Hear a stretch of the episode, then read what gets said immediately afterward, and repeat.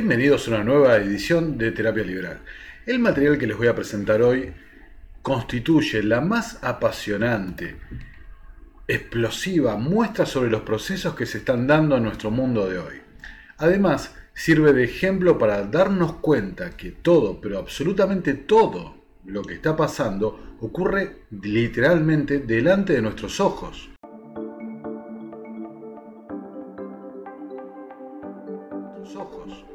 No hay nada que esté oculto, simplemente estamos dormidos, manipulados y engañados.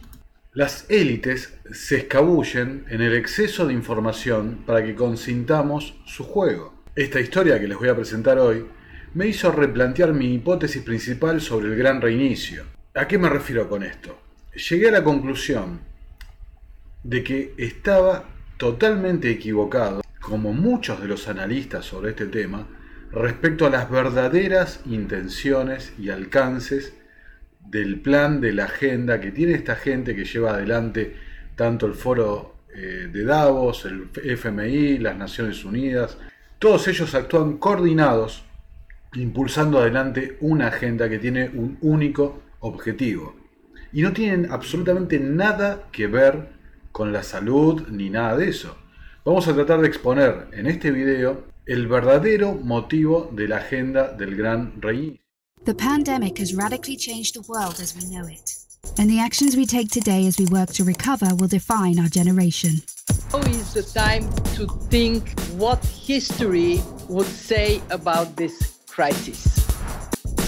But it's also proved that when we need to, we can act rapidly and restructure our lives. I want to go back to the status quo that you had before simply because it was the status quo that got us here. With everything falling apart, we can reshape the world in ways we couldn't before, ways that better address so many of the challenges we face.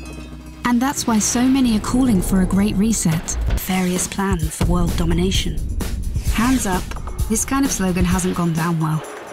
But all we really want to say is that we all have an opportunity to build a better world.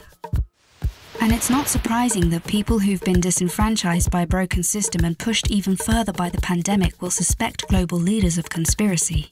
Because whether it's politicians, CEOs, academics, activists, or you, we're all about getting people together, even those you may not like, to sit down at the table and develop solutions that work for all of us. But we need enormous trust between the private sector and the public sector for this to actually work.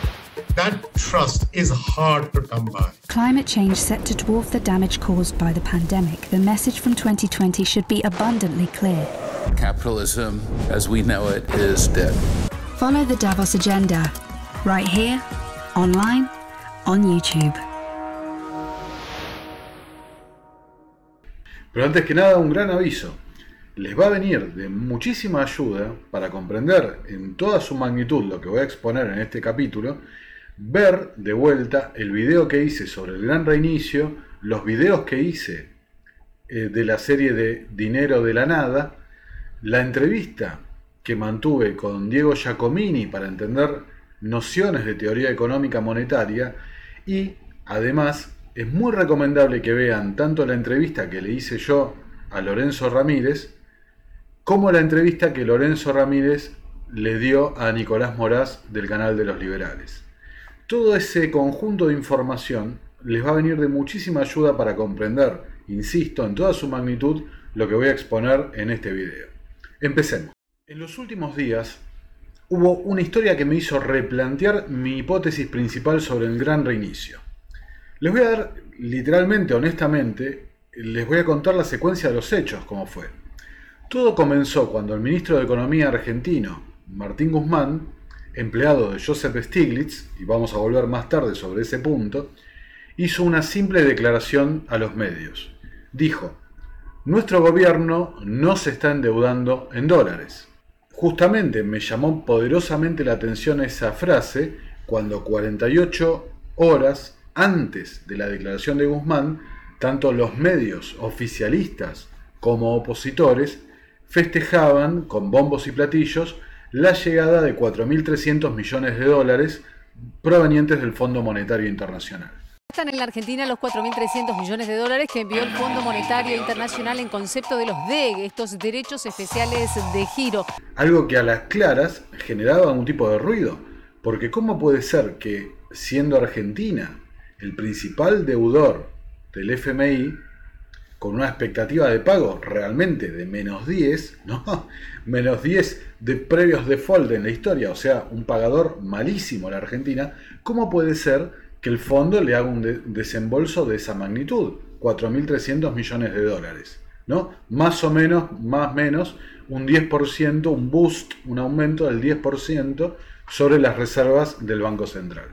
Sin embargo, cuando uno empieza a leer la noticia con más atención, en realidad hay algunos detalles que los medios no han informado con lujo de detalles o con precisiones, o no han sido lo suficientemente claros explicativamente para entender la, magnitud de la cuestión. El desembolso del Fondo Monetario Internacional, 4.300 millones de dólares, no fue estrictamente en dólares, sino que fue en una especie, en un activo financiero denominado DEG, Derechos Especiales de Giro, o en inglés SDR, coloquialmente conocidos como la moneda del FMI. Pero, ¿qué son los DEG y cuál es su historia? Los derechos especiales de giro, los DEG, son desde 1969 la unidad de cuenta del Fondo Monetario Internacional y sirven, entre otras cosas, para determinar el interés, detalle, de los préstamos otorgados por la entidad. Inicialmente, los DEG se enmarcaban en el sistema de tasas de cambio instaurado en 1947 por los acuerdos de Bretton Woods, más adelante volvemos sobre eso, y servían para respaldar al dólar y al oro como activos de reserva de los bancos centrales y del sistema financiero monetario internacional. Sin embargo, el fin del régimen de tasas de cambio fijas y de la convertibilidad del dólar en oro a comienzos de la década del 70, Richard Nixon, recordemos. In recent weeks, the speculators have been waging an all-out war on the American dollar. The strength of a nation's currency is based on the strength of that nation's economy. And the American economy is by far the strongest in the world. Accordingly, I have directed the Secretary of the Treasury to take the action necessary to defend the dollar against the speculators. I have directed Secretary Connolly to suspend temporarily the convertibility of the dollar into gold or other reserve assets. Hasta la fecha se han convertido esencialmente en una herramienta de funcionamiento, unidad de cuenta del propio Fondo Monetario Internacional. Es decir, que los DEG no constituyen una moneda y carecen, importante este detalle, carecen de existencia material. Ya vamos a volver al final del video respecto a este punto. Carecen de existencia física, material. El valor de los DEG es calculado en función de una canasta de divisas que comprende desde el yuan chino al dólar estadounidense, el euro, la libra británica y el yen japonés. Cada divisa, integrada o no a la canasta, tiene una tasa de cambio equivalente en DEG, que es revisada todos los días en función de los movimientos en los mercados monetarios mundiales además de servir para calcular las tasas de interés sobre los préstamos, actualmente del 0.05%, los DEG pueden ser otorgados por el FMI a los países miembros para que entren en el cálculo de sus reservas monetarias. Por ejemplo, y ah, más adelante lo voy a, profundizar, pero esta ampliación que hubo este año de los DEG sirve principalmente para maquillar contablemente los balances de los bancos centrales de las naciones que han sido beneficiadas por esta distribución, esta nueva emisión de DEG que se ha llevado este año. Pero no nos adelantemos.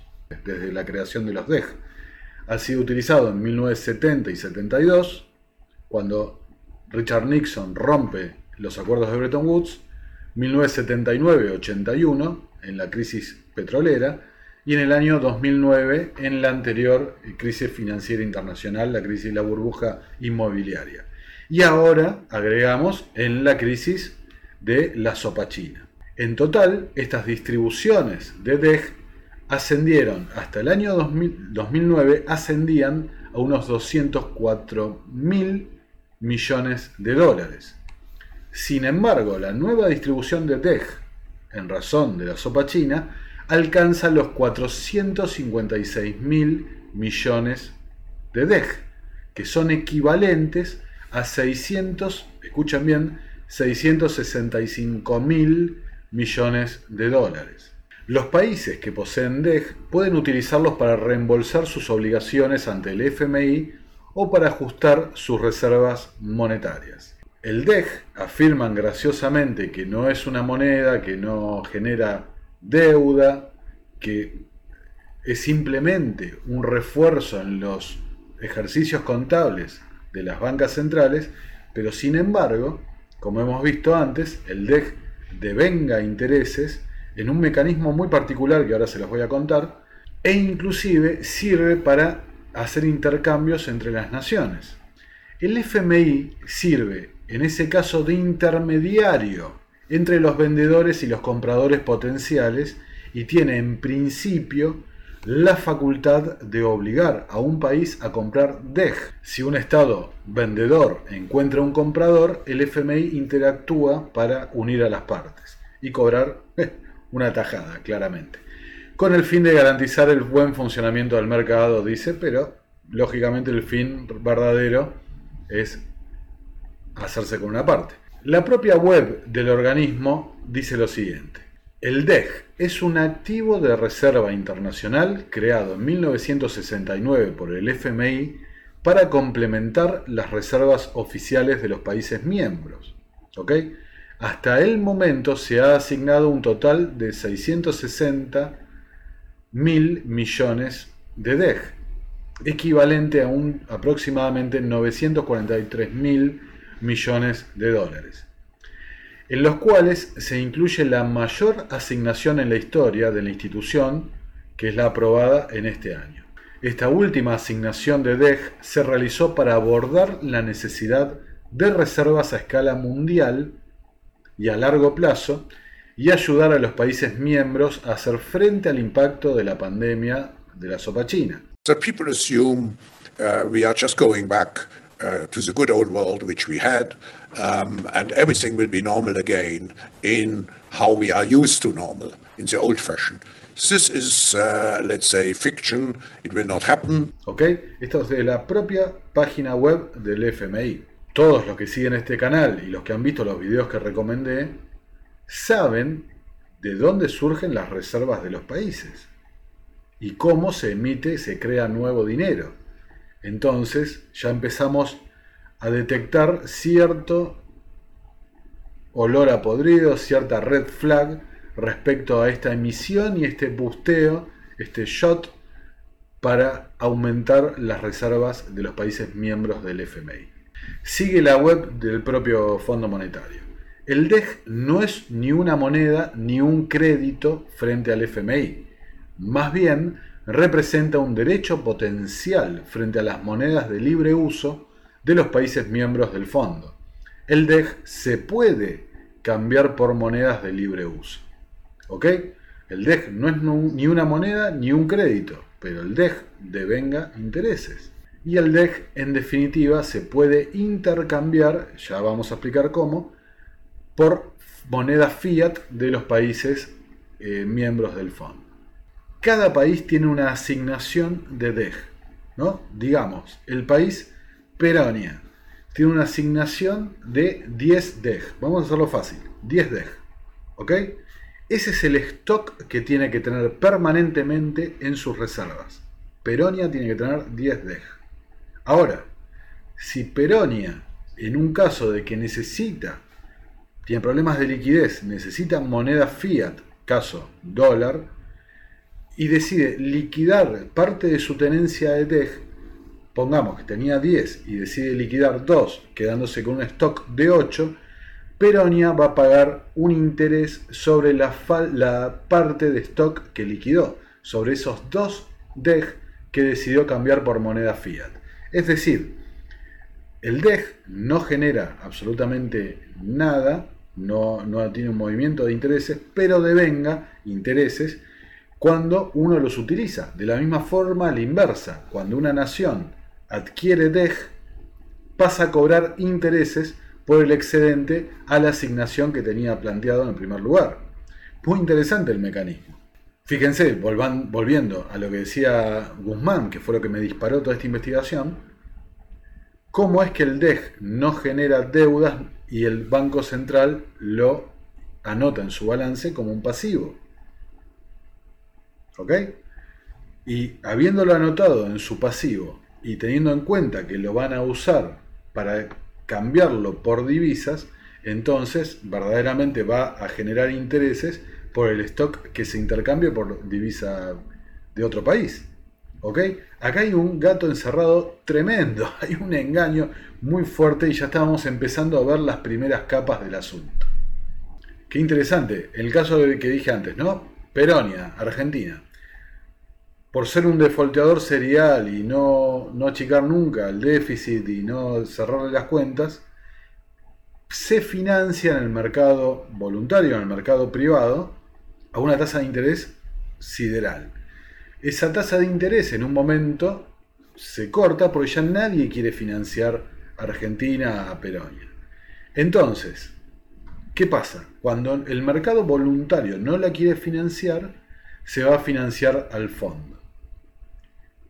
Ahora, cuando los intereses inclusive de la deuda contraída con otros países en moneda de otros países es también demasiado elevado, recurren a una tercera vía que son los propios DEG. Entonces, cada vez se va licuando y licuando y licuando la deuda hasta que termina centralizada en el propio Fondo Monetario Internacional, como si fuera un esquema Ponzi. Acá tengo que hacer una aclaración. Yo tenía el convencimiento, y la mayoría de los analistas coincidían conmigo, en que el gran reinicio iba por acá, la condonación de las deudas públicas vía eh, apropiación de los ahorros privados, como decían, de los fondos de pensión y demás, un gran jubileo de la deuda pública para reiniciar el sistema que estaba monetario, que estaba completamente desbordado, estaba a punto de colapsar. Pero acá viene el tema, no era eso, no era eso. El verdadero interés de la agenda y ahora lo vamos a desarrollar en profundidad. Eh, es más, les cuento, jamás tuve tantas fuentes para hacer un video, lo voy a dejar en la descripción, tantas citas, tanto material que llevaban esa dirección. La, la, dirección a la que llevan es el reemplazo, es una nueva arquitectura del sistema monetario internacional, eliminando defenestrando, enterrando los acuerdos de Bretton Woods y la hegemonía de la divisa norteamericana como moneda de reserva global en favor de la instalación de una, de una nueva unidad de cuenta de reserva global. Los DEG. Lo que vamos a ver de ahora en más, espero que esta explicación breve de qué es los DEG y cómo funcionan, ahora lo vamos a complementar un poco más, pero espero que esta Toda esta explicación los ayuda a entender lo que viene a continuación. Sigamos, para agregar aún más oscuridad a todo este asunto. ¿Cómo funcionan las operaciones de DEG? Los miembros participantes y los tenedores autorizados pueden comprar y vender DEG en el mercado voluntario arbitrado por el FMI. De ser necesario, el FMI también puede designar miembros que compran DEG a otros participantes. ¿Ok? Ya vemos que no es tan voluntario el mercado. Los DEG pueden ser utilizados por los miembros del FMI y por el propio FMI de acuerdo a su convenio constitutivo y las decisiones adoptadas por el directorio ejecutivo y la junta de gobernadores del fondo. El fondo está facultado para autorizar a otros tenedores de DEG no miembros o países miembros que no participan en el departamento, en el programa de los DEG, y ahora escuchen esto, y a instituciones que desempeñan las funciones de un banco central para más de un miembro del fondo y otras entidades oficiales. ¿Ok? instituciones privadas que desempeñan las funciones de un banco central para más de un miembro. Y el que ha visto los videos que les, les, señalé al principio, el que ha visto las entrevistas de Lorenzo Ramírez, saben muy bien cuál es el organismo de que están hablando. No es ni más ni menos que el Banco de Pagos Internacionales. A fines de enero del 2021, 15 organizaciones estaban aprobadas como tenedores autorizados de DEG. Los tenedores autorizados no pueden recibir asignaciones. ¿Ok? Los DEG, en teoría, no pueden estar en manos de entidades privadas ni particulares. Pero ya vimos que el BIS, por ejemplo, tiene un estatus bastante particular que es difícil de catalogar como público. Por ejemplo, ¿cuáles son las organizaciones que utilizan al DEG como unidad de cuenta? Son la Unión Postal Internacional, el Banco Africano de Desarrollo, el Fondo Monetario Árabe, el Banco Asiático de Desarrollo, el Banco Internacional de Pagos, el BIS, el Fondo Común de Productos Básicos, el Banco de Desarrollo de África Oriental, la Comunidad Económica de Estados de África Occidental, ¿sí? entre paréntesis, es importante destacar la gran influencia del país China el gigante asiático, en la economía africana. Ya van a ver la relación de esto con lo que estoy leyendo. Sigamos. El Centro Internacional de Arreglo de Diferencias Relativas a Inversiones, el Fondo Internacional de Desarrollo Agrícola y el Banco Islámico de Desarrollo. Por ejemplo, Banco Internacional de Pagos, ¿sí? que el BIS, el que mencioné antes, usa comunidad de cuenta, el DEG, desde el año 2003. Miren qué particular, los balances están emitidos en DEG. Un poco de historia. Como mencionamos anteriormente, los DEG son un derivado de los acuerdos de Bretton Woods. En resumidas cuentas, los acuerdos de Bretton Woods son todas las resoluciones de la Conferencia Monetaria y Financiera de las Naciones Unidas realizada en la localidad de Bretton Woods entre el 1 y el 22 de julio de 1944, que estableció las políticas económicas mundiales que estuvieron vigentes hasta principios de la década del 70. Allí fue donde se establecieron las reglas para que las relaciones comerciales y financieras entre los países más industrializados del mundo. Bretton Woods trató de poner fin al proteccionismo del periodo de la Primera Guerra Mundial y entre guerras. Se consideraba que para llegar a la paz tenía que existir una política libre cambista donde se establecieran las relaciones con el exterior. En los acuerdos también se decidió la creación del Banco Mundial, del Fondo Monetario Internacional y la utilización del dólar estadounidense como moneda de referencia internacional atado un, cambio, un tipo de cambio fijo con el oro. Lo que poca gente sabe, poca gente conoce, es que la delegación británica, ¿no? las dos principales delegaciones fueron la norteamericana y la británica, pero vamos a centrarnos en la delegación británica, encabezada por el infame John Maynard Keynes. Esta delegación tenía una posición muy diferente a la que se impuso finalmente, que fue la posición estadounidense. El plan de John Maynard Keynes se apoyaba en la creación de un órgano internacional de compensación, la International Clearing Union. Este organismo sería capaz de emitir una moneda internacional denominada Bancor, vinculada a las divisas fuertes y canjeable en moneda local por, un medio de un por medio de un cambio fijo, un tipo de cambio fijo. ¿ok? Noten la similitud con los DEG. A través de la International Clearing Union, los países con excedentes financiarían a los países deficitarios en la balanza comercial, vía una transferencia de sus excedentes y de esta manera se tendría la ventaja de hacer crecer la demanda mundial y de evitar la deflación. Esto era lo que pensaban. La clave de esta propuesta, la británica, era que los países acreedores y los países deudores estarían obligados a mantener una balanza comercial equilibrada. Y en ese caso, en caso de, incumplimiento, a pagar intereses sobre la diferencia. ¿Ok?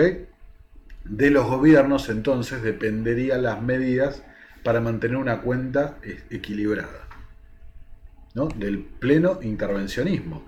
Cuando les cuento esto, les leo esto, o sea, es inevitable pensar en el punto número 5 del manifiesto comunista, ¿no? Un monopolio, un banco central monopolizando el crédito y la generación e emisión de dinero. ¿No? De vuelta, es importante que noten, subrayo y resalto, la absoluta similitud del plan de Keynes con cómo están llevando adelante los DEG en la actualidad. Fíjense, como dice acá en la, web, el principal objetivo declarado del sistema de Bretton Woods fue poner en marcha un nuevo orden económico internacional y dar estabilidad a las transacciones comerciales a través de un sistema monetario internacional con un tipo de cambio sólido y estable fundado en el dominio del dólar. Pero la esa era la propuesta americana. La propuesta de Keynes era un nuevo orden económico internacional basado en una moneda que no dependiera la, su emisión de la política de ningún país, sino que su emisión dependiera de la, la política monetaria, estuviera fijada por un organismo transnacional. O sea, siempre la idea de Bretton Woods, y vamos al, antecedente, la Liga de las Naciones, el antecedente fallido, siempre la idea de estas élites socialistas, colectivistas, fue la creación, y me hago cargo de lo que digo, fue la creación de un sistema de gobernanza mundial. ¿Ok? El fracaso del modelo propuesto por la delegación estadounidense, reflejado en última instancia en la crisis del 1971, donde Nixon rompe el patrón oro dólar a un tipo de cambio fijo, enterrando los acuerdos de Bretton Woods, no implicaría el fracaso del intento de imposición de un orden económico mundial, sino que simplemente una reformulación del método, ¿no? Dicho coloquialmente, esta gente fue por un plan A impuesto por la delegación norteamericana, por la fuerza, pero esta gente tenía un backup, tenía el backup preparado el plan Keynes, si llegaba a fracasar la formulación de la delegación estadounidense como finalmente aconteció. ¿Por qué fracasó la idea de la delegación estadounidense? Porque Estados Unidos, como país, como mono con navaja, si tienen la máquina de hacer dinero, el incentivo principal del Estado es emitir hasta que se mueran. ¿Por qué? porque no tienen restricción presupuestaria y siempre van a crecer y siempre necesitan mover la rueda del gasto. En un momento este patrón oro, tipo de cambio fijo contra el dólar, era evidente, recordemos para que se entienda la convertibilidad argentina, si emitís pesos, pesos, pesos, en algún momento la gente empieza a percibir que ese tipo de cambio fijo es una irrealidad. Eso fue lo que, tras la guerra de Vietnam, fue lo que detonó detonó el plan de la delegación estadounidense de Bretton Woods. ¿Ok? Y ahí, de vuelta coloquialmente, entra a la cancha el DEG, el plan de Keynes, el Bancor, ¿no? Denominado DEG. Fíjense, Nixon rompe eh, Bretton Woods en el 71, pero en 1969, dos años antes, nace en sociedad el Bancor keynesiano, ahora denominado SDR en inglés o DEG en castellano, los derechos especiales de giro del FMI. ¿Cuál era la idea del Bancor de Keynes? El Bancor fue una propuesta de unidad monetaria internacional ideada por el economista John Maynard Keynes como líder de la delegación británica a las negociaciones que establecieron los acuerdos de Bretton Woods. Sin embargo, el Bancor no fue instrumentado como moneda global, empleándose en su lugar el dólar estadounidense. Inicialmente, el valor del Bancor sería establecido en relación a una canasta no de monedas fiduciarias, sino una canasta de commodities, Gran diferencia, gran diferencia. Una de ellas sería el oro. Por supuesto, hubieran manipulado los valores de mercado, como pasa hoy en la actualidad con el mercado del oro, pero tenía mucha más coherencia que atar el valor a esa canasta que atar el valor a monedas fiduciarias, que es lo que están haciendo ahora. El propósito de la propuesta de Keynes era estabilizar el precio promedio de las mercancías básicas con el del valor del medio internacional de acumulación de riqueza o moneda de reserva. Adicionalmente, Keynes proponía imponer impuestos a los excedentes de la balanza de pago de las naciones, a fin de promover el consumo a nivel local y el comercio internacional. Nosotros, que nos eh, sentimos identificados con la teoría austríaca económica, nos parece una barbaridad esto. Pero esta era la idea de Keynes, y repito, para que quede claro para lo que viene ahora. La idea de Keynes, reformulada, actualizada, eh, digamos, Keynes 2.0, es lo que están haciendo desde el foro de Davos y todos estos organismos, lo que están haciendo con los DEG. Están impulsando la creación de un nuevo sistema monetario internacional, la arquitectura de un nuevo sistema basado en la moneda emitida por el FMI.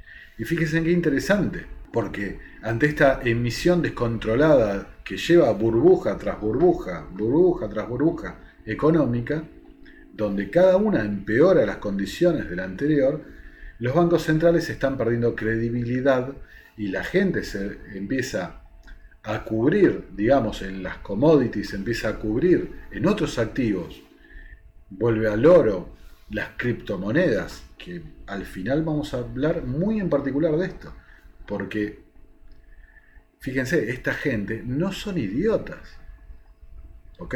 Son nefastos, pero no idiotas. Entonces, ante esa pérdida de credibilidad de los, las bancas centrales y del sistema internacional y del dólar, ¿cuál es la solución que han encontrado? No era el jubileo de deudas de gran reinicio. Era el establecimiento de un nuevo organismo transnacional cuyo balance no tenga ningún deudor por arriba. ¿Quién está por arriba del FMI? ¿Se explica? ¿Se entiende? ¿Cuál es el balance del FMI? ¿Cuál es el activo del FMI? ¿Cuál es el pasivo del FMI? Si el FMI decidiera emitir moneda, ¿contra qué lo haría? Contra las cuotas de los países socios. Países socios que para seguir metidos en el concierto internacional están obligados a involucrarse en el sistema, en adoptar obligados, como dije antes, a adoptar y acumular e intercambiar en algunos casos estos nuevos activos. Pero no me quiero adelantar. Los DEG, el ascenso de China y el reseteo del sistema monetario. Naciones Unidas se sumó a la propuesta de reemplazar el dólar como única moneda de la Reserva Global. En el Sondeo Económico Mundial y Social 2010 se establece que el dólar no ha llevado un verdadero equilibrio a los mercados financieros. El informe plantea el desarrollo de múltiples monedas nacionales. El Banco Central chino, junto a países como Brasil, Rusia e India, abogan por la creación de un sistema de divisas más diversificado y estable, manejado por el Fondo Monetario Internacional.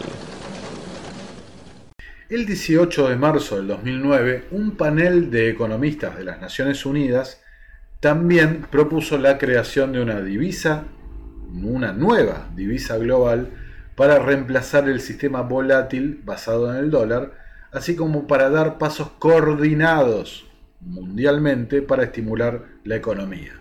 Señores, eso es un gobierno mundial. En un discurso llamado La reforma del sistema monetario internacional de fecha 20 de marzo del 2009, Zhou Sigochuan, no sé cómo se pronuncia, discúlpeme, el gobernador del Banco Central de la República Popular de China, llamó visionaria a la propuesta de Keynes, de Bretton Woods, y propuso que el FMI adoptara su sugerencia, la sugerencia de China, de, adoptar al DEG como una reserva monetaria internacional en respuesta a la crisis financiera del 2008. El argumento es que una moneda nacional no es adecuada para servir de moneda internacional de intercambio y ahorro debido al llamado dilema de Triffin. En muy resumidas cuentas, ¿qué es el dilema de Triffin?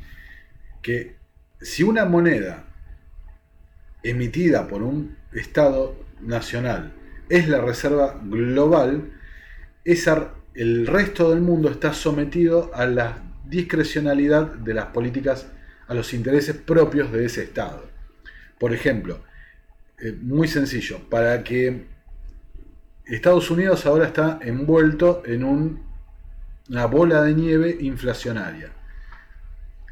¿No? Han pasado, o sea, a nosotros como argentinos un 5% anual nos parece un chiste, pero haber pasado de un 2 a un 5% no es pavada. ¿Ok? Ahora, para frenar esa inflación, si tuvieran la intención de hacerlo, ¿qué tiene que hacer? Subir las tasas de interés y contraer la economía. Pero, por un lado, al contraer la economía y retirar del mercado dólares, estaría afectando a todo el sistema.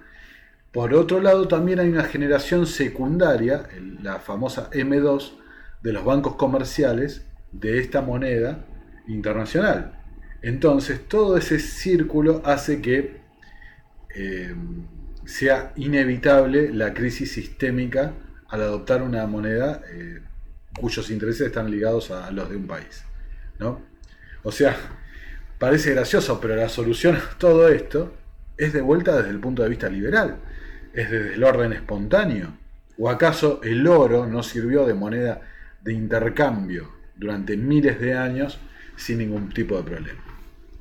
Siempre esta gente están luchando contra el mercado, contra el orden espontáneo, ¿no? contra la acción humana. Bueno, sigo. De acuerdo a las informaciones de ese momento, la propuesta del Banco Central chino contaba con el apoyo de Rusia, India y Brasil, el Brasil de eh, Lula, ¿no? los famosos BRICS. Y en ese momento con la oposición de los Estados Unidos. Un informe del FMI del 4 de noviembre del 2010, bajo la presidencia de Dominique Strauss-Kahn, ¿se acuerdan cómo, cómo terminó Strauss-Kahn con la denuncia de abuso y, y demás, ¿no? Eh, un tipo que tenía futuro presidencial en Francia terminó destruido. ¿no? Bueno, el informe Strauss-Kahn, así es como se lo llama, da cuenta de cómo se podría abandonar al dólar como divisa internacional para crear una nueva divisa mundial al estilo del Bancor, utilizando los DEG. ¿Ok? Esta gente vienen planeando esto desde Bretton Woods.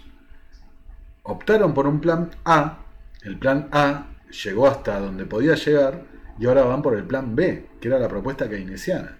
Referente al informe Strauss-Kahn y al discurso del Banco Central chino en el año 2009, ¿no?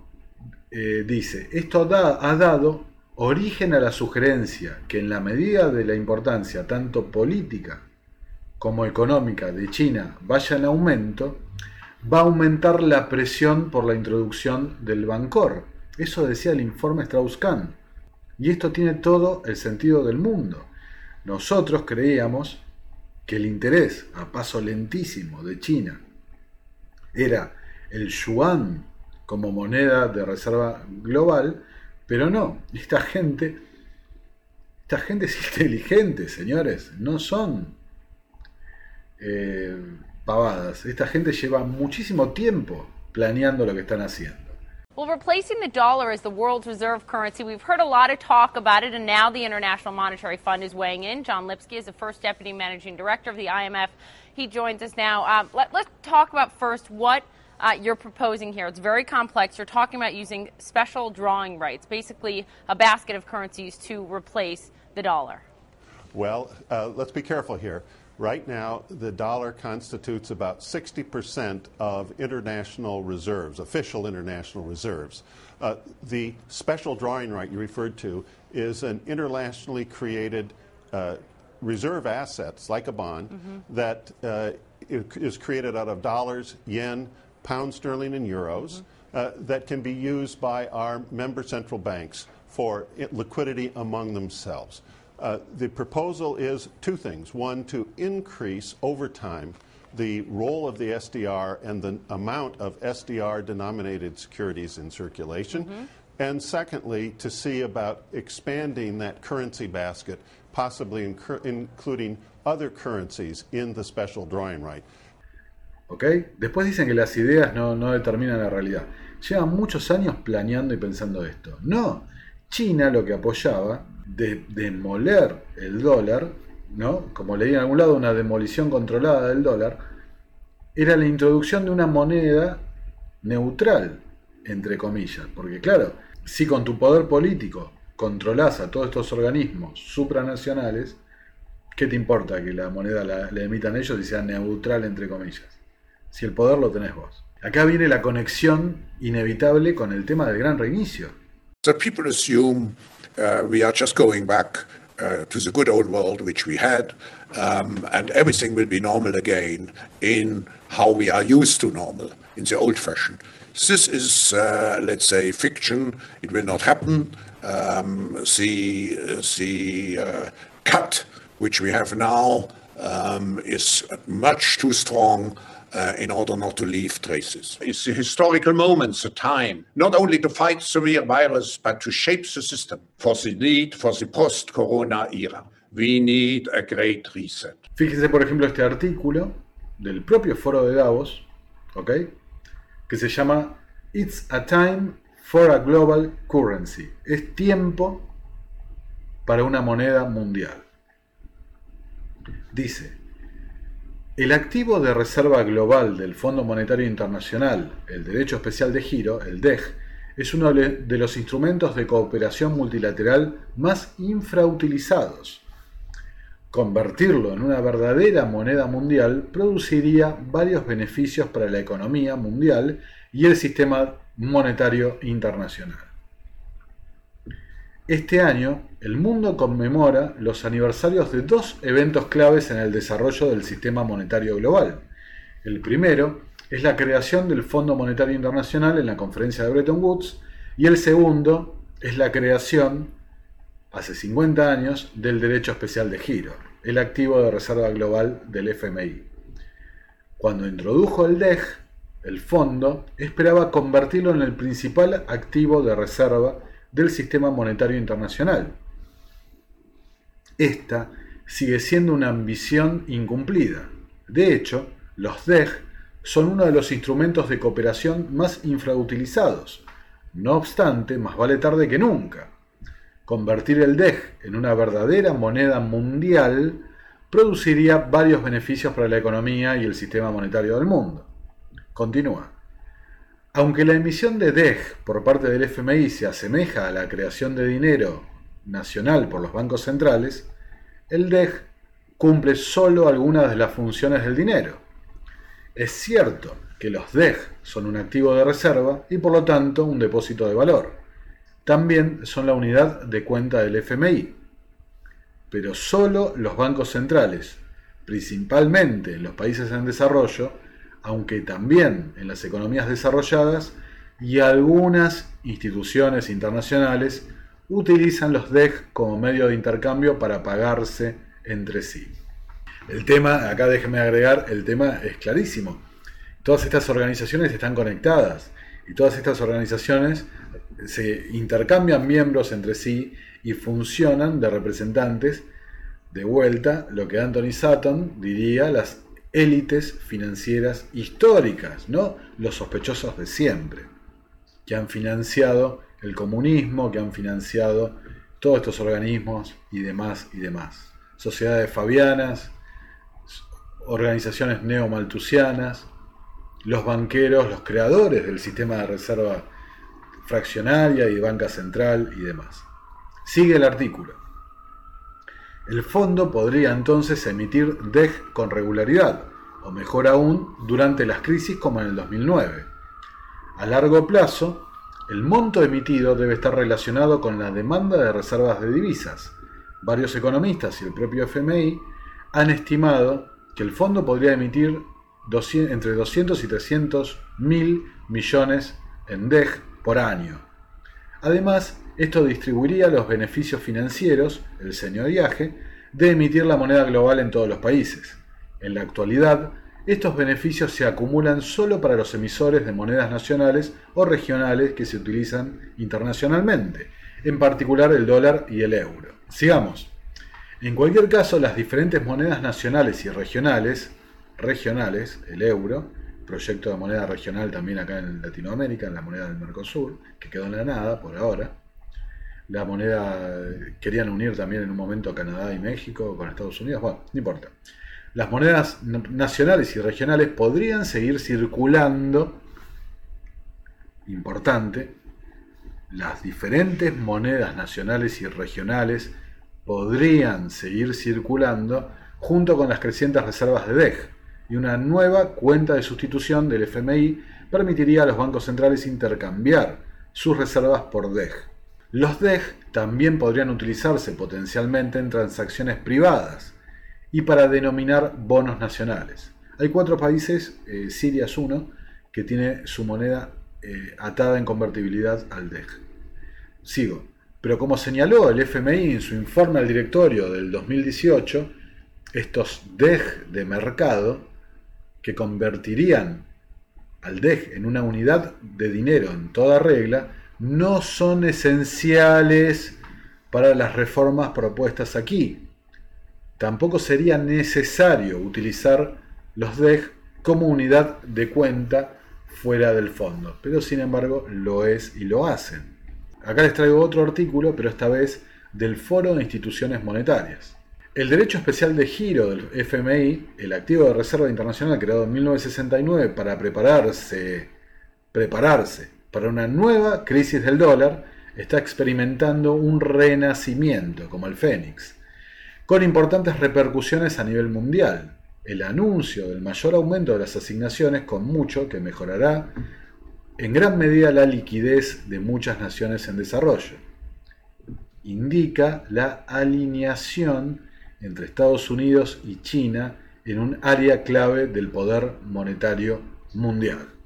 Dice, la acción tiene un significado más amplio.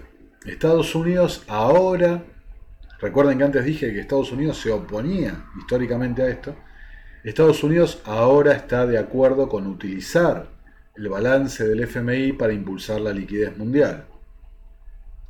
¿No? El traductor de esa frase es que Estados Unidos ahora está de acuerdo en dejar de utilizar el dólar como moneda hegemónica mundial. ¿Ok?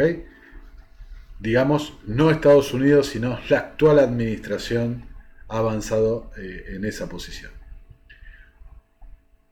Un efecto secundario de la pandemia es que la unidad contable del FMI está avanzando más allá de su condición de canasta de divisas arcana y podría convertirse en una parte esencial de un futuro reinicio monetario. Voy a repetir esta frase.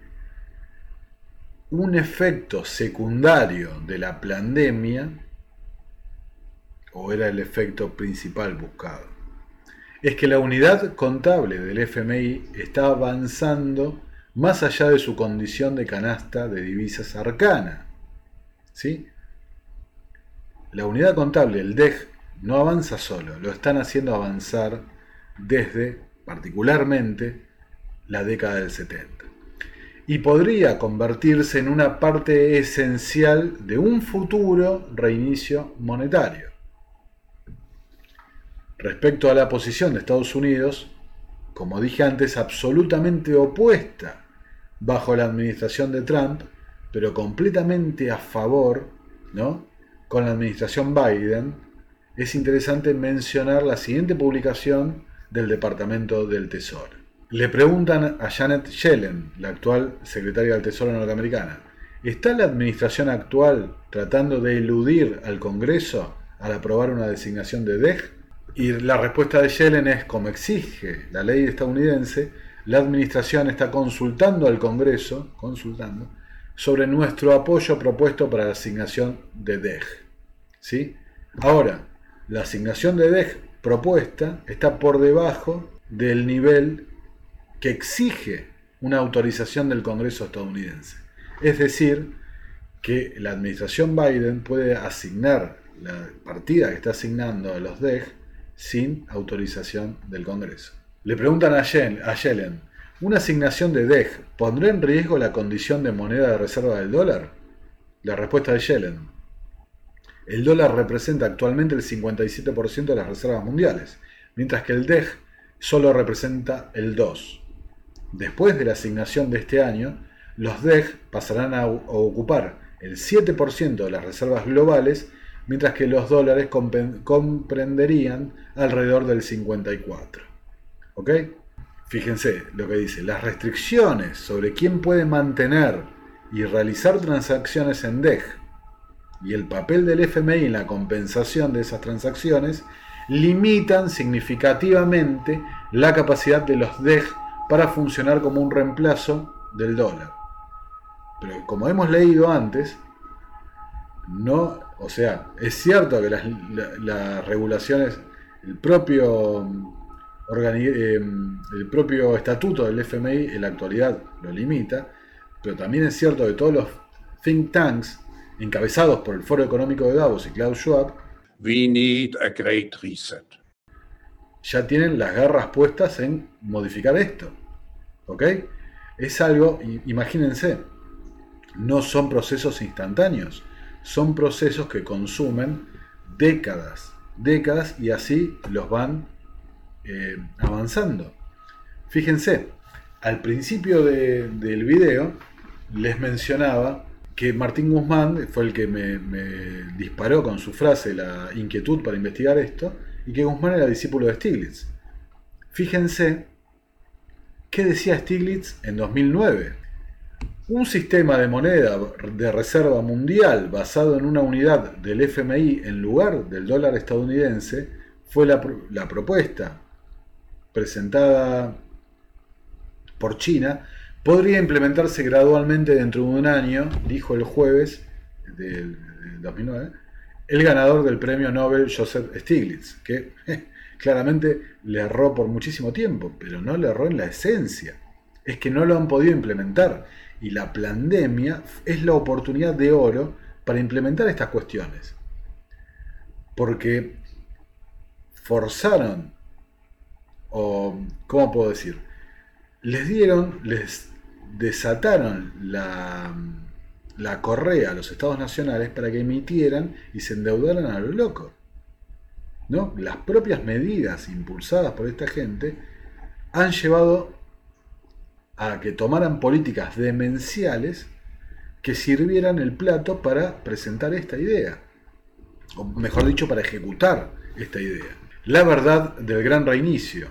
Licuar las deudas, establecer una moneda global y crear un sistema de eliminación del efectivo y de control social a través de las CBDC, las Central Bank Digital Currency, las criptomonedas de los bancos centrales. Es un hecho que estas organizaciones, FMI, Davos, etc., están analizando seriamente la implementación de un sistema de monedas digitales. Por ejemplo, decía Christine Lagarde en el año 2018. Flotamos en un mundo de información donde los datos son el nuevo oro. A pesar de las crecientes preocupaciones sobre la privacidad y la ciberseguridad, ya hemos hablado de la ciberseguridad, un mundo en el que los millennials están reinventando el funcionamiento de nuestra economía, teléfono en mano. Y esta es la clave.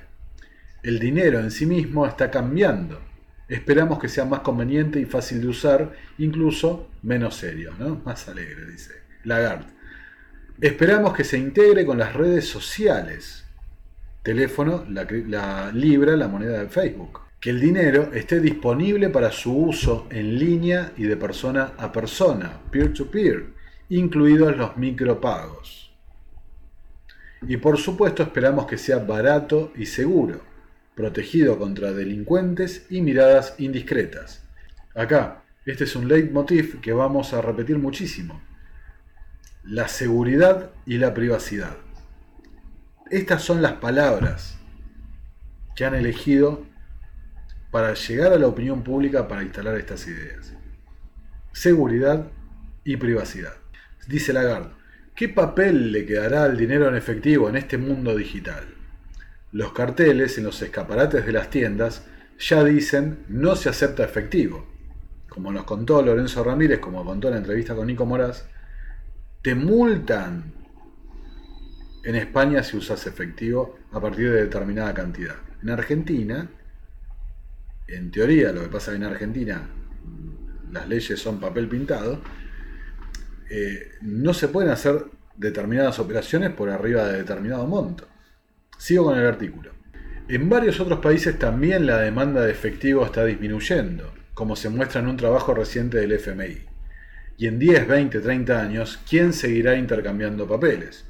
Lo que dice Lagarde acá es falso. La demanda de dinero en efectivo, al contrario, está aumentando porque aumenta el trabajo en negro entre la presión fiscal, tributaria impresionante de los países.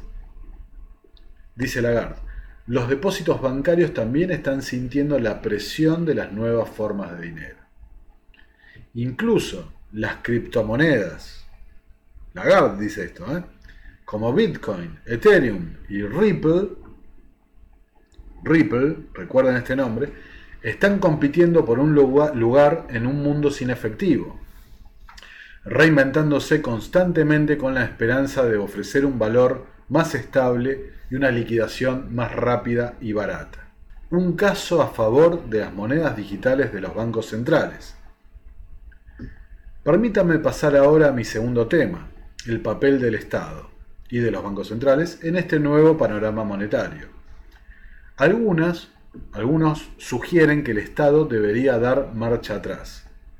Los proveedores de dinero electrónico argumentan que son menos riesgosos que los bancos porque no prestan dinero. En cambio, mantienen los fondos de sus clientes en cuentas de custodia y simplemente liquidan los pagos. Por su parte, las criptomonedas buscan anclar la confianza en la tecnología, siempre que sean transparentes y si usted es experto en tecnología, puede confiar en sus servicios. ¿No? claro, la, realidad es que la amplísima mayoría de la población, de la humanidad, no es experta en tecnología, ¿no? Y la eh, acusación de falta de transparencia parte justamente de organismos como Davos y el FMI y demás. Aún así no estoy del todo convencida. La adecuada regulación de estas entidades seguirá siendo un pilar de confianza. La adecuada regulación. ¿No? Como si el universo de las criptomonedas, salvo una excepción, no esté basado justamente en la desconfianza entre las monedas fiat estatales. Sigue Lagarde.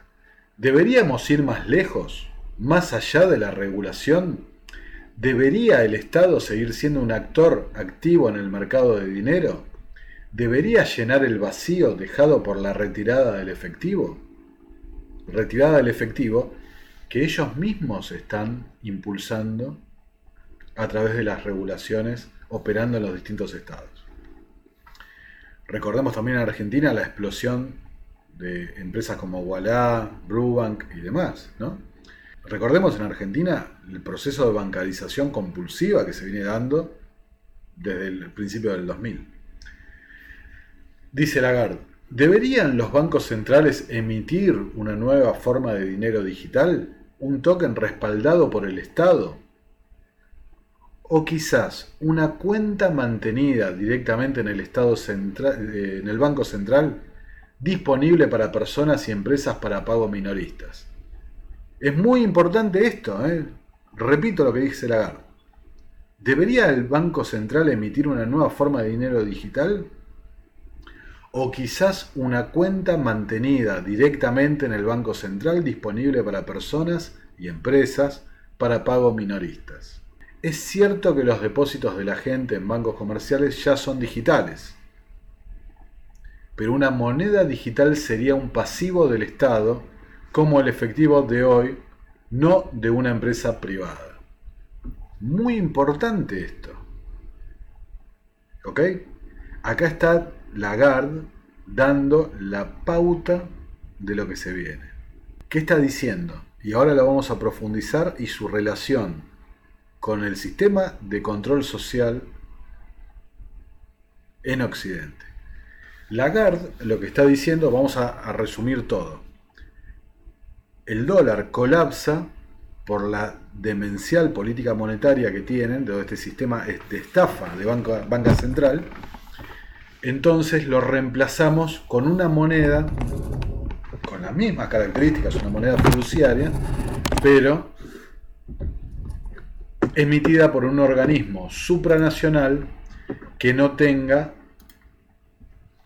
digamos, un deudor por arriba, que no haya nada más que la confianza esté en eso, de que no hay nada más por arriba. ¿Ok? Esa es la primera etapa.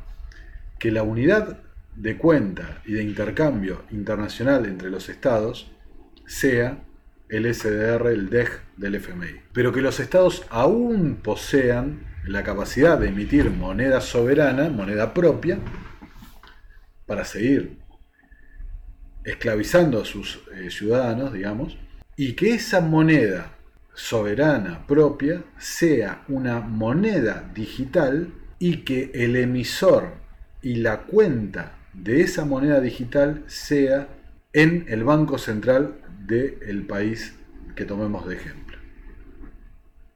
¿Ok? Repito la frase para que lo entiendan. ¿Debería el Banco Central emitir una nueva forma de dinero digital o quizás una cuenta mantenida directamente en el Banco Central, disponible para personas y empresas en pago minoristas. ¿Ok? El plan de ellos es mantener las monedas nacionales para el comercio minorista en cuentas centralizadas en los bancos centrales de cada uno de estos países y que las, los intercambios internacionales sean efectuados en SDR o el que tenga acceso a esos SDR, ¿ok? Pero que el comercio minorista sea con cuentas directas en la banca central. Es decir, vos vas a tener la app del BCRA para saber tu saldo. Y cuando yo me tomo un café, mi plata en la cuenta del BCRA pasa a la cuenta del Starbucks en el BCRA y así, sin intervención del, del banco comercial, es decir, evitando la generación de M2. Ahora, no hace falta que les diga todos los...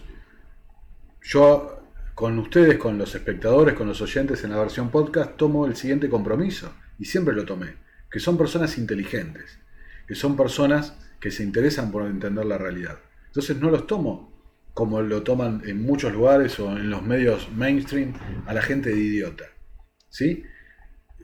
Si vos estás viendo esto, si estás escuchando, si llegaste hasta acá, este largo video, es porque te interesa y porque tenés bien claro los peligros, los peligros realmente para la libertad y para el individuo del plan que está llevando adelante esta gente. Sigo con lo que este documento firmado por Christine Lagarde. Como pueden ver, les estoy dejando las citas, las fuentes. Esto no es conspiranoia. Dice Lagarde, increíblemente, esto no es ciencia ficción, afirma Christine Lagarde. Varios bancos centrales de todo el mundo están considerando seriamente estas ideas, incluidos el Banco de Canadá, China, Suecia y Uruguay. Están adoptando cambios y nuevas formas de pensar, al igual que el FMI. Las nuevas formas de pensar, el cambio es el gran reinicio y las nuevas formas de pensar es tratar de instalar en la opinión pública la aceptación de esto. Fíjense una cosa, les voy a mostrar la foto de los artículos. Son muchos los bancos centrales que están experimentando con esta tecnología, con estas ideas. Hay informes del propio BIS, el Banco de Pagos Internacionales, donde especifica cuatro etapas y cómo lo están llevando todos los países en forma coordinada. Señores, coordinada. ¿Ok? Sigamos con Lagarde. Dice, hoy publicamos un nuevo documento sobre los pros y las contras de la moneda digital del Banco Central o moneda digital para abreviar. Se centra en los efectos nacionales no transfronterizos de la moneda digital. Creo que deberíamos considerar la posibilidad de emitir moneda digital puede haber un papel para el Estado en el suministro de dinero en la economía digital. O sea, el papel que ven ellos es todo. un monopolio absoluto. Esta moneda digital podría satisfacer objetivos de política pública. ¿Ok? Subrayo, resalto esta frase. Esta moneda podría satisfacer objetivos de política pública, como primero la inclusión financiera, renta básica universal, pongamos, ¿no? Ejemplo, IFES, etcétera, etcétera. Dos, seguridad y protección al consumidor. ¿Cómo, cómo si no? o sea, eh, ¿en serio? ¿Una moneda centralizada? Bueno, seguridad y protección al consumidor. Y tres, brindar lo que el sector privado no puede, privacidad en los pagos. ¿En serio, Christine Lagarde? ¿No? O sea, vos, espectador de terapia liberal, oyente de terapia liberal en su versión podcast. Honestamente, ¿te comes este verso? Y ahora, ahora viene quizás lo más grotesco, lo más peligroso que les voy a contar en el video de hoy. Dice Lagarde, consideremos, considere un ejemplo sencillo. Imagínese que las personas que compran cerveza y pizza congelada tienen mayores incumplimientos hipotecarios que los ciudadanos que compran brócoli y agua de manantial. ¿Qué puede hacer si tiene un antojo de cerveza y pizza pero no quiere que su puntaje crediticio baje. Hoy sacás dinero en efectivo y mañana se pregunta, ¿no? ¿Un sistema de pago de propiedad privada lo empujaría al, pasillo del brócoli? ¿Qué está diciendo acá Lagarde? ella pone en consideración dos personas. Una persona que consume pizza y cerveza y tiene problemas de cumplimientos hipotecarios. Y una persona que come brócoli y agua. ¿No? Y dice, ¿qué puede hacer si usted tiene un antojo y no quiere que su puntaje crediticio baje? O sea, ¿qué está queriendo decir? Que si la tasa de interés que vas a tener en una moneda centralizada por el Banco Central va a depender de tus hábitos de consumo. Es decir, todo va a estar monitoreado por este organismo central, la Reserva Federal, el Banco Central, que va a controlar todos mis hábitos de consumo y va a decidir de acuerdo a lo que diga un burócrata qué es lo que está bien y lo que está mal para el bien común, entre comillas, y en base a eso me va a subir o a bajar la tasa de interés? Eso está diciendo, con todas las letras. A ver, esto es el sistema de scoring social chino. Es ni más ni menos que esto. A través de la conducta, el monitoreo de la conducta de las personas, determinar la facilidad o dificultad para acceder al crédito. ¿Ok? Lo voy a leer de vuelta. Dice, imagínense que las personas que compran cerveza y pizza congelada tienen mayores incumplimientos hipotecarios que los ciudadanos que compran brócoli orgánico y agua de manantial. Noten que dice personas y ciudadanos. ¿Qué puede hacer si una persona tiene antojo de cerveza y pizza pero no quiere que su puntaje crediticio baje? Dice, hoy sacás dinero en efectivo y nadie se entera de tu operación. Y mañana, y se pregunta, ¿un sistema de pago de propiedad privada te empujaría a comprar brócoli? ¿Qué quiere decir? Que un sistema de propiedad privada no tiene incentivos para hacer, entre comillas, el bien social. Tiene los incentivos únicamente de obtener beneficios del emprendimiento, ¿no? sobre la inversión. Entonces, el sistema del Banco Central no, tiene problemas presupuestarios, porque no tiene restricción presupuestaria. Si pueden crear dinero de la nada. Entonces su interés, entre comillas, es el bien común, entre comillas. Entonces ellos sí te pueden empujar a consumir brócoli en lugar de pizza. ¿Ok? Señores, esto no es ciencia ficción. No es ciencia ficción. Esto lo dice Christine Lagarde. Y noten muy interesante que esta es la transcripción del discurso que dio en Singapur en la conferencia de FinTech. Y si uno va a buscar el video original, discúlpenme que no se los traigo, pero porque lo tendría que traducir. Si uno va a buscar el video original, ella profundiza en el ejemplo. ¿No? Profundiza en el ejemplo y acá en la transcripción lo han querido arreglar para que no quede tan grotesco, pero ella profundiza en el ejemplo y directamente dice, la gente que contribuya al bien social, al bien común, debería gozar de beneficios crediticios. A ver, esto es nefasto, en 1984. Dice, la integridad financiera. Volvamos al compromiso entre privacidad e integridad. ¿Podríamos encontrar un término medio? Dice, los bancos centrales podrían diseñar la moneda digital para que las identidades de los usuarios se autentiquen a través de los procedimientos de diligencia debida del cliente y las transacciones registradas. Pero las identidades no se revelarían a terceros o gobiernos a menos que lo exija la ley.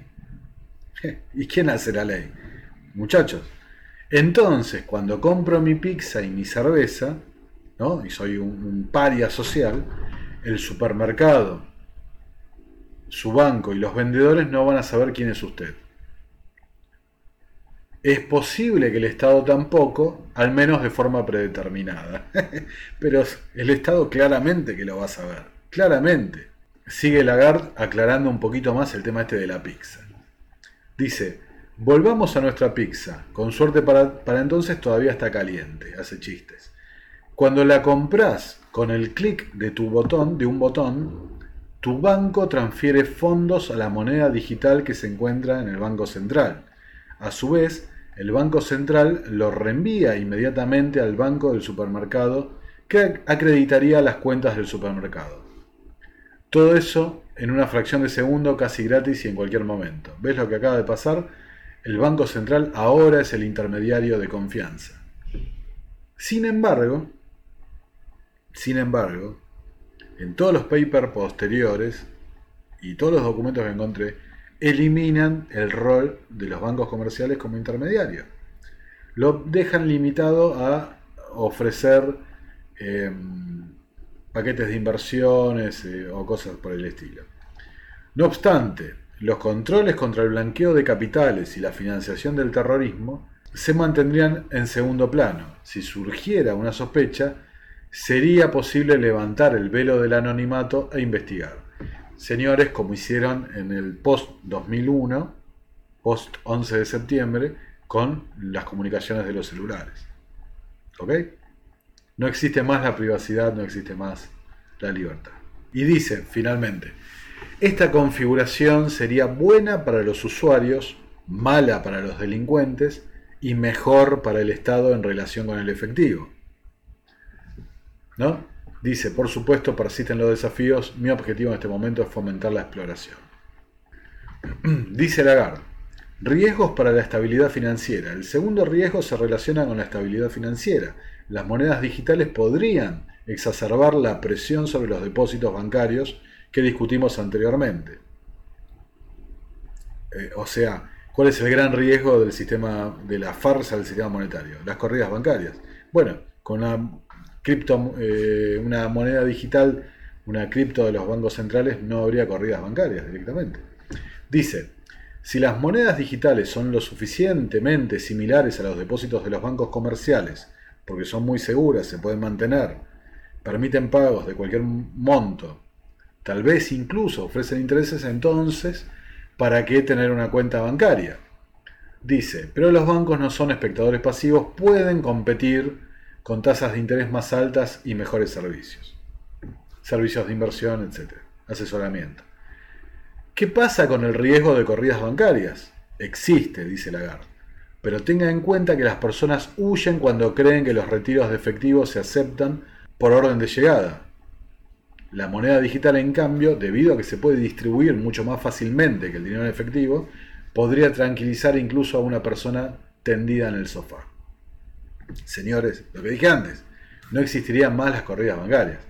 Además, dice Lagarde, si los depositantes recurren a activos extranjeros, también evitarán la moneda digital. Riesgos para la innovación, dice Lagarde. Dice, si la moneda digital se volviera demasiado popular, irónicamente podría sofocar la innovación.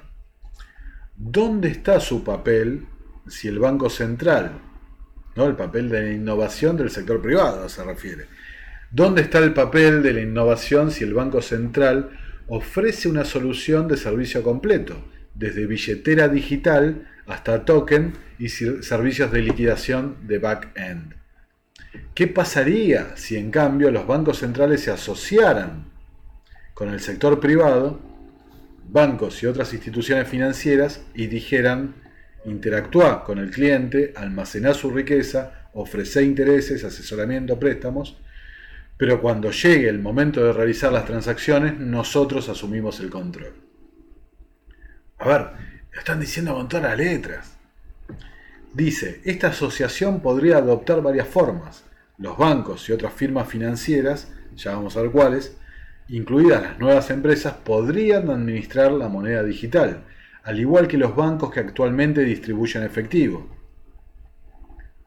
O bien los individuos podrían mantener depósitos regulares en firmas financieras, pero las transacciones finalmente se liquidarían en moneda digital entre las mismas similar a lo que sucede hoy, pero en una fracción de segundo y todo casi gratis y en cualquier momento. Como nosotros sabemos, no hay nada gratis en este mundo. Dice, la ventaja es clara, su pago sería inmediato, seguro, económico y potencialmente semi-anónimo. y los bancos centrales mantendrían una base segura en los pagos. Además, ofrecerían un campo de juego más nivelado para la competencia y una plataforma para la innovación. Mientras tanto, su banco o compañeros emprendedores habrían asegurado una experiencia de usuario amigable basada en la última tecnología. Dicho de otra forma, el Banco Central se centra en su ventaja comparativa, liquidación de backend, y las instituciones financieras y las empresas emergentes son libres de centrarse en lo que hacen mejor, la interfaz con el cliente y la innovación. Van uniendo todos los puntos, ¿ok? Miren lo que decían en Davos en el año 2015. Una evolución similar comienza a gestarse en el mundo de los pagos. Hasta hace poco la tecnología simplemente no existía, pero las innovaciones emergentes como los libros de contabilidad distribuidos, blockchain, ahora hacen posible esa realidad. Anteriormente era imposible transmitir valor sin un intermediario que verificara una transacción, a menos que le, tuvieras le estuvieras entregando efectivo a alguien. Un libro mayor distribuido es básicamente una base de datos compartida, que permite a las instituciones enviar y recibir dinero directamente de manera confiable sin intermediarios. Como resultado, tenemos la capacidad de conectar los sistemas del pago, de pago de todo el mundo por primera vez. Eso es un gran problema, la capacidad de transferir valor a cualquier parte del mundo instantáneamente por un costo mínimo tendrá un impacto económico profundo en casi todos, desde el trabajador migrante que envía su dinero a su familia hasta la corporación multinacional que requiere ahorrar miles de millones de dólares a la vez para pagar su creciente red internacional de proveedores. Y señores, espectadores, televidentes, oyentes, como se diga, este estándar común de moneda digital y de pagos internacionales es la tecnología que ofrece Ripple. Ripple es colaborador del Foro Económico Mundial y del Fondo Monetario Internacional. ¿Qué es Ripple? Ripple se describe a sí misma como una red de pagos global y cuenta con los principales bancos, y servicios financieros entre sus clientes. XRP, que es la moneda de Ripple, se utiliza en sus productos para facilitar la conversión rápida entre diferentes monedas, lo que harían los DEG. Entonces, en resumidas cuentas, el gran reinicio impulsado por Davos, el FMI, la ONU, el Banco Mundial y los políticos de todo el mundo, se trata de reemplazar al dólar como moneda hegemónica para el comercio internacional, reemplazándola por los DEG, que los bancos centrales de cada respectivo país continúen emitiendo su propia moneda respaldada por estos propios DEG y que esa moneda que emitan cada Estado nacional sea una moneda digital, las CBDC, y que la plataforma y la tecnología de todo esto se la proporcione la empresa Ripple. La empresa Ripple, cuyo juicio ante la SEC que está tramitando ahora en los Estados Unidos es una absoluta fantochada, teniendo en cuenta quiénes son los socios de Ripple, con quién trabaja y a quién le brinda información y eh, asesoramiento. Entonces, es que los individuos cuenten con asientos contables en el propio Banco Central de sus respectivos países y que sea este el organismo de control y manejo de la información, de los hábitos de las personas, de la reunión de las personas y demás, hasta agregaría con los pasaportes sanitarios, ¿no? Para los shots, los pasaportes sanitarios, hasta el control de la salud y de con quién se reúnen y demás las personas, para establecer el sistema de control social del scoring social como el que existe en la República Popular China, para que la gente, para motivar a la gente, entre comillas, a perseguir el bien común, que es lo que piensa esta gente y demás, que ya hemos hablado de todos los delirios que creen. Como dice Christine Lagarde en una de las citas que les mostré, toda esta idea, todo este sistema responde a lo que la gente demanda, falso, porque la gente no demanda la agenda del gran reinicio, y responde a lo que requiere la economía, que es lo que el planificador central, en este caso esta gente, es lo que determina.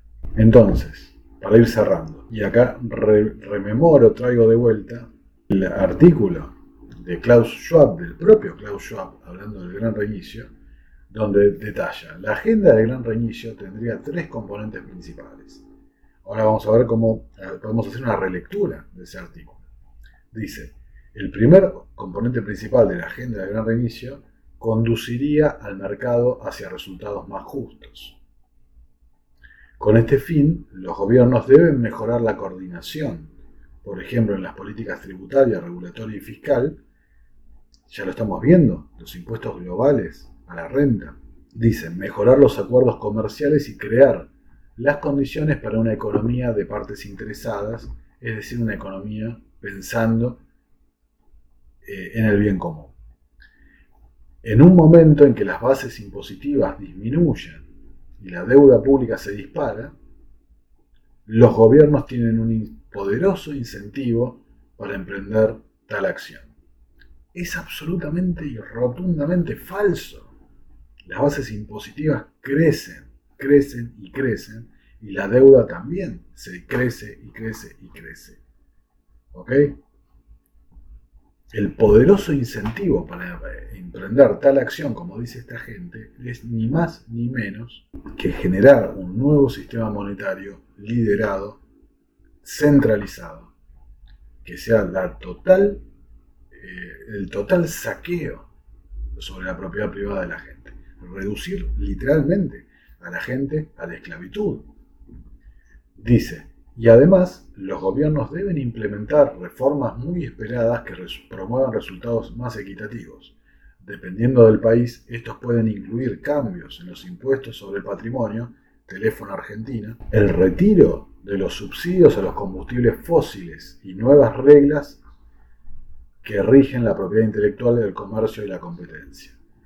Subsidios a los combustibles fósiles Fíjense cómo está España destruida por las tarifas energéticas. Y ni hablar que esta política y todo esto que estamos viendo, el gran reinicio y demás, toda esta idea de moneda digital, eliminar el dólar, el DEG, todo, todo, todo, todo este sistema. A ver, seamos realistas. Este gobierno central que están impulsando envía literalmente a la pobreza, a la miseria absoluta, a naciones como la Argentina.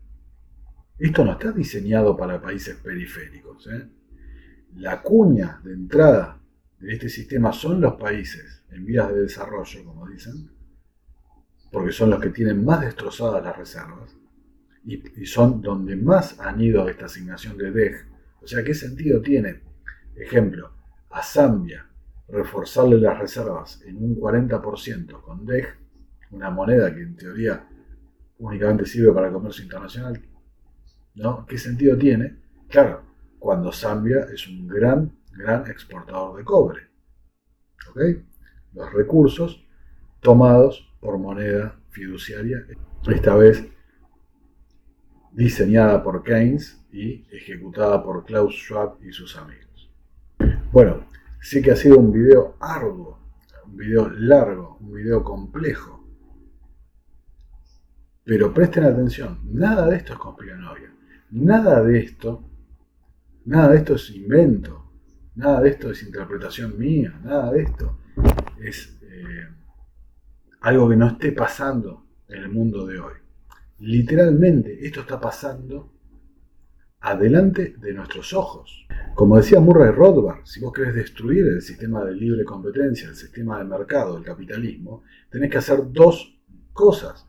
Achicar la dimensión del mercado y cortar la división del trabajo. Las dos cosas han pasado en razón de la pandemia, por medidas políticas tomadas por sugerencia subrayo, sugerencia, no imposición.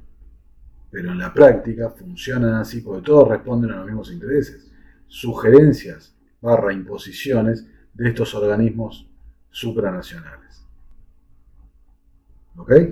Los DEG ya están actuando como moneda de reserva mundial, están siendo impulsados por China. Estados Unidos está consintiendo la actual administración y ahora cierra muchísimo sus vínculos con la, propia administración china, está empezando a efectuarse ese proceso, que no es inmediato, por supuesto, de sustitución del dólar como moneda de reserva mundial, también indudablemente por la caída del propio dólar y ante la reacción de la gente buscando otros refugios como el oro y las criptomonedas y demás, esta es la contrarreacción del sistema. Las monedas de los bancos centrales, las CBDC, ya están operativas en algunos lugares, ya esto está funcionando. El sistema de control social a través del pasaporte eh, sanitario ya están implementándose en distintos lugares. Ya es una realidad, ya es una realidad que todos vamos a tener asignados un código QR y vamos a tener una base de datos digital donde va a decir a dónde podemos entrar y a dónde no podemos entrar. ¿Ok? Y el paso siguiente a esto es lo que dice Christine Lagarde con el ejemplo bobo de la pizza. Es la asimilación entre el Banco Central y el gobierno, algo que siempre ha pasado, nunca han sido independientes, pero la fusión de los libros contables de ambas instituciones y la asimilación, la absorción de todas las cuentas del sistema de banca comercial absorbidas por esta banca central, convirtiéndose en un organismo absolutamente centralizado del control de todos nuestros hábitos de consumo y, por supuesto, acompañado con el rol de las Big Tech que rastrean y monitorean y proveen a los propios estados con nuestros, nuestras búsquedas y nuestra información y nuestro accionar online, esto, todo esto va a conducir a una sola dirección. Y lo están diciendo con todas las letras. Realmente lo están diciendo con todas las letras. Y la gente no lo está viendo y lo está consintiendo.